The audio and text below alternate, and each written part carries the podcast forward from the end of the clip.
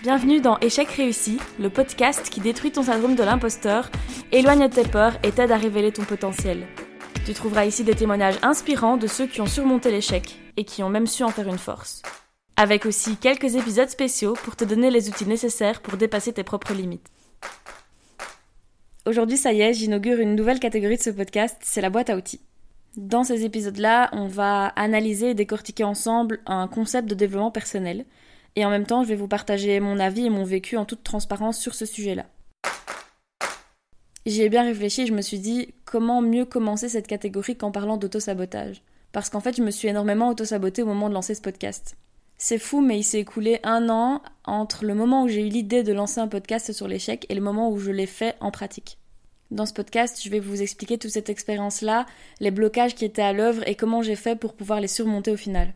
Ce sera un peu le fil rouge de tout ce podcast.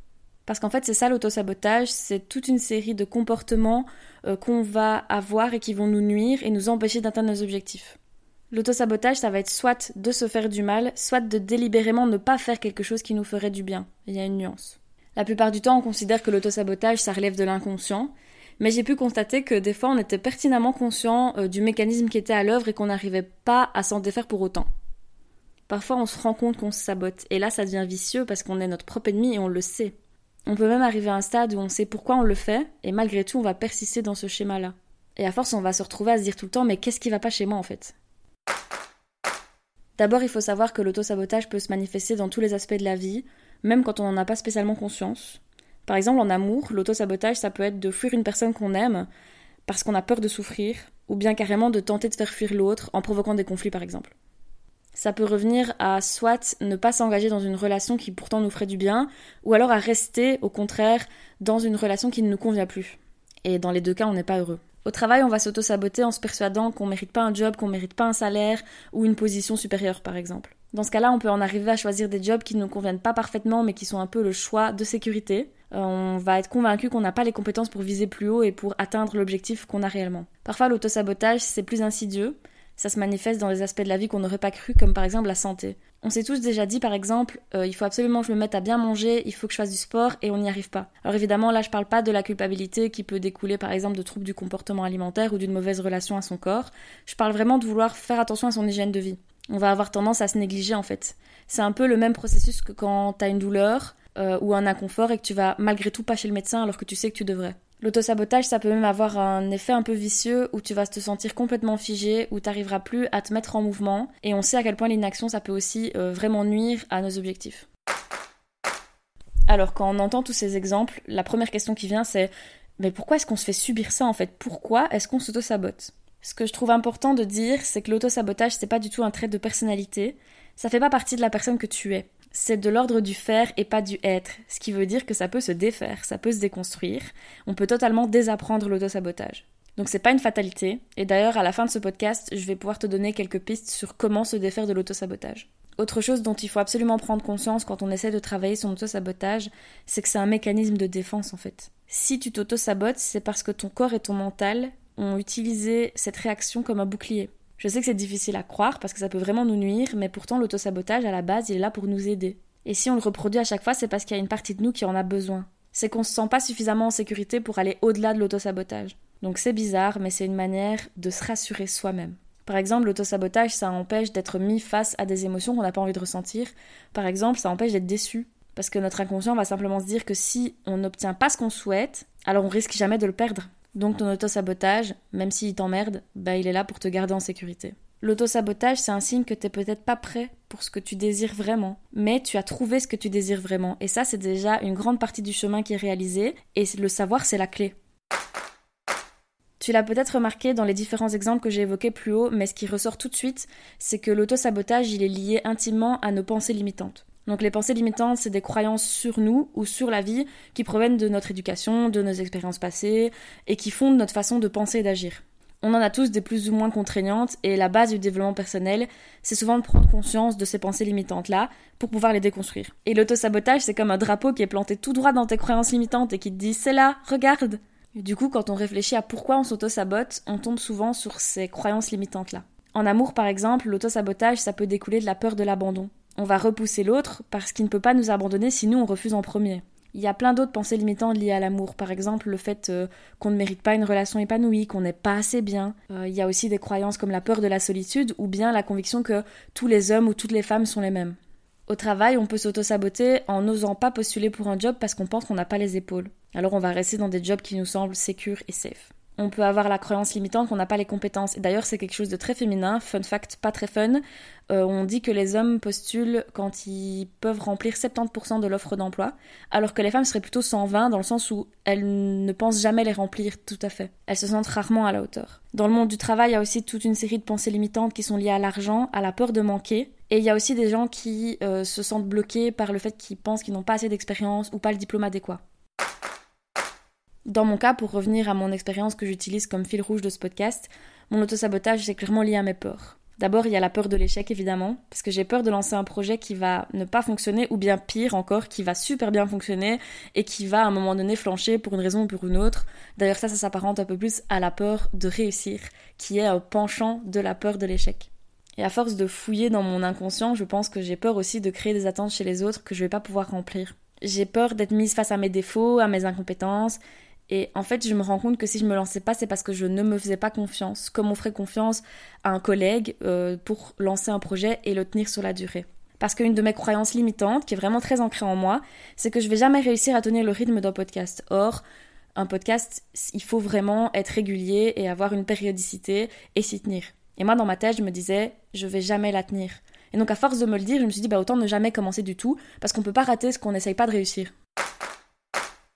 En fait, il y a un gros paradoxe dans l'auto-sabotage, c'est qu'à chaque fois que tu vas choisir un chemin qui te convient pas, tu vas renforcer la croyance que tu mérites rien de mieux. Donc à force d'agir en suivant ton auto-sabotage, tu vas finir par te dire mais c'est comme ça en fait, c'est une fatalité. D'ailleurs, tu as peut-être déjà entendu des gens dire moi j'ai jamais de chance au travail ou bien je suis pas fait pour être en couple. Et là, c'est là qu'on voit tout de suite leurs pensées limitantes qui sont très fortes et qui se sont ancrées et renforcées par leurs expériences vécues. L'autosabotage, c'est aussi extrêmement lié à l'estime de soi, parce que croire qu'on mérite pas quelque chose et qu'on n'a pas les compétences, toujours penser qu'on va se planter, c'est avoir une faible confiance en soi. On doute de soi, on doute de ses capacités à tel point qu'on va venir se mettre des bâtons dans les roues. Évidemment, quelqu'un qui est en paix avec lui-même, qui connaît sa valeur, il deviendra jamais son propre ennemi. À ce stade de ce podcast, t'as peut-être réalisé que t'étais un peu concerné par l'autosabotage, mais pas de panique, on ne déprime pas, parce que prendre conscience du phénomène, c'est le premier pas pour pouvoir le surpasser. On arrive dans la partie solution qui est sans doute ma préférée. Comment on arrête de s'auto-saboter Avant de te donner mes conseils pratiques, je vais revenir à ma propre expérience. Moi, ma réponse à l'auto-sabotage, ça a été de passer à l'action, parce que je me suis rendu compte que toutes mes barrières, elles étaient mentales, mais qu'elles se manifestaient pas dans la réalité et j'avais besoin d'aller voir quels sont les obstacles réels, ceux qui existent et pas ceux que je m'imagine. Et en fait, quand on se met à l'action, on tire beaucoup plus de leçons que quand on se projette à l'infini dans sa tête. En fait, c'est pas tellement que j'ai accepté l'éventualité de l'échec, c'est que j'ai accepté que tout était possible et que je ne pouvais pas maîtriser ce qui allait se passer. Ce que je voulais, c'était de rouvrir tous les chemins possibles devant moi, parce que quand on se sabote, on a tendance à ne voir qu'un seul chemin possible, et c'est celui de l'échec, c'est celui où ça ne va pas aller. Et là, je voulais pas me fermer une porte à moi-même, je voulais rouvrir toutes les portes et voir ce qui allait se passer. Donc oui, en fait, peut-être que je vais arrêter et peut-être que je vais pas m'y tenir. Et d'ailleurs, peut-être que ton crush va t'abandonner et peut-être que ton job de rêve il sera inatteignable. Mais peut-être que je vais réussir, que je vais toucher des gens avec mon message. Peut-être que tu vas construire une relation hyper épanouie et peut-être que tu vas trouver le job qui va euh, te propulser dans ta carrière. Peut-être que tu vas être plus épanoui que tu l'as jamais été. Et je sais pas toi, mais euh, ces deuxièmes peut-être là, je trouve qu'ils valent vachement la peine de risquer les premiers. La première étape pratique pour euh, se sortir de l'auto-sabotage, c'est de surtout pas tomber dans la culpabilité et la frustration. Parce que sinon, tu vas juste te répéter en boucle qu'il y a quelque chose qui va pas chez toi et ça va renforcer sans arrêt ton auto-sabotage. Tu ne peux pas changer un mécanisme que tu n'acceptes pas. Donc il faut absolument accepter l'auto-sabotage et arrêter de refuser de le voir. D'ailleurs, je te conseille même d'aller à contre-courant et de remercier ton auto-sabotage parce que n'oublie pas qu'à la base, il est là pour te protéger. Donc à la place de le voir comme quelque chose de négatif, dis-lui Merci, c'est super, tu m'as protégé, tu m'as empêché de vivre des émotions négatives, peut-être même de me planter, mais maintenant c'est bon, j'ai compris la leçon, j'ai appris à voir moi-même ce qui me freinait, quels étaient mes obstacles, et maintenant je me sens capable de gérer tout seul. Une étape importante, ça va être de te demander en fait de quoi cet auto-sabotage te protégeait à la base. Parce que parfois tu vas tomber sur euh, une vraie hésitation, une véritable indécision. C'est pas juste tu t'auto-sabotes pour éviter d'aller vers un chemin qui te plaît vraiment, peut-être que tu t'auto-sabotes parce que ce n'est pas réellement ce que tu souhaites. Donc il faut pouvoir mettre le doigt sur nos souhaits réels et ne pas se voiler la face non plus. Comme je le disais, l'autosabotage, ça nous protège, donc ça peut aussi t'envoyer des signaux d'alerte pour te dire Es-tu sûr que c'est ça que tu souhaites? Et une fois que tu as tranché et que tu sais que c'est la voie que tu veux suivre, alors on va continuer à lutter contre cet autosabotage. Pour donner des exemples concrets euh, de cette indécision qui peut se cacher derrière l'autosabotage, par exemple en amour, on peut s'autosaboter parce qu'on n'est pas prêt à être en couple, et là ça sert à rien de forcer à tout prix. Au travail, c'est pareil, on peut se mettre des bâtons dans les roues parce qu'on n'a pas vraiment envie des responsabilités qui vont avec un nouveau job. Donc faire le point sur ce que tu veux, c'est vraiment la clé. Donc une fois que tu as réalisé que le chemin qui a devant toi, c'est celui que tu veux, mais que tu parviens pas à l'atteindre, là, c'est un long travail qui commence. Il va falloir fouiller au fond de soi-même. Donc toutes les pensées limitantes dont je parlais plus tôt, il va falloir euh, les identifier et vraiment chercher la cause profonde de ton autosabotage qui est différente pour tout le monde. Par exemple, dans mon cas, et là on va toucher à des trucs un peu intimes et perso, mais je les livre pour vous pour que vous puissiez faire ce propre chemin. Moi je sais que j'ai peur de l'échec parce qu'au fond de moi j'ai sans doute peur de décevoir les autres. Et pareil, je pense que j'ai peur de ne pas réaliser des grandes choses parce que j'ai une peur panique de la mort. Et toutes ces pensées-là, en fait, maintenant mon job c'est d'en trouver la cause et la racine parce que ces pensées limitantes, ces croyances, elles sont vraiment liées à l'enfance, à toutes les expériences passées qu'on a pu avoir, à notre éducation, à toutes nos conceptions de la vie en général.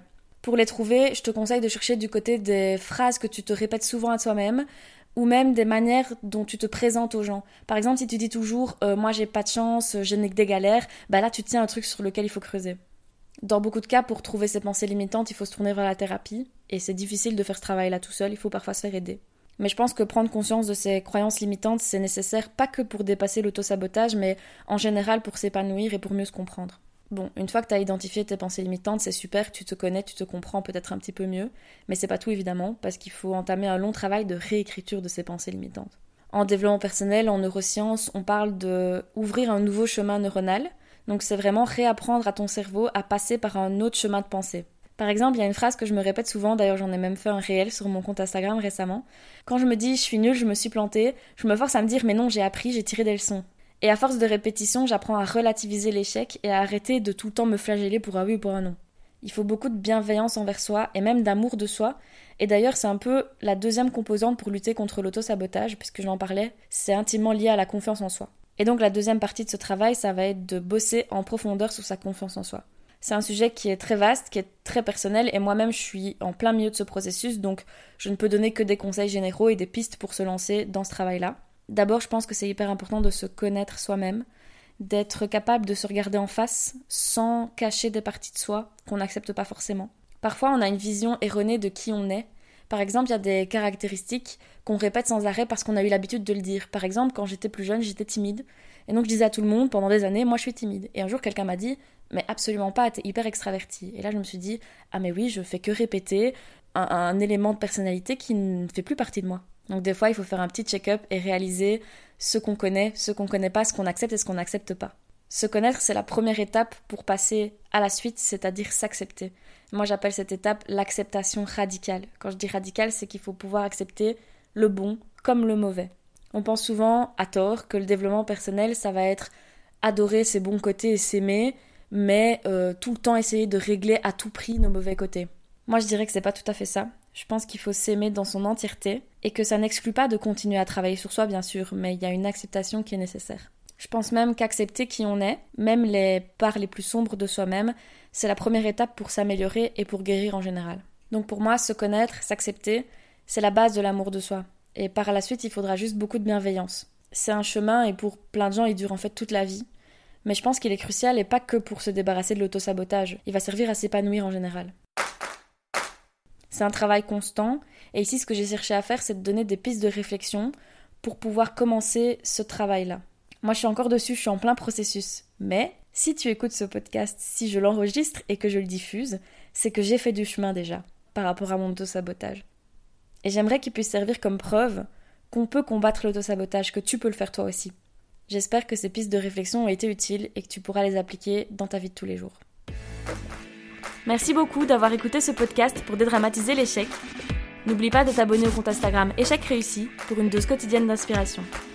A très vite pour un nouvel épisode d'Échec réussi.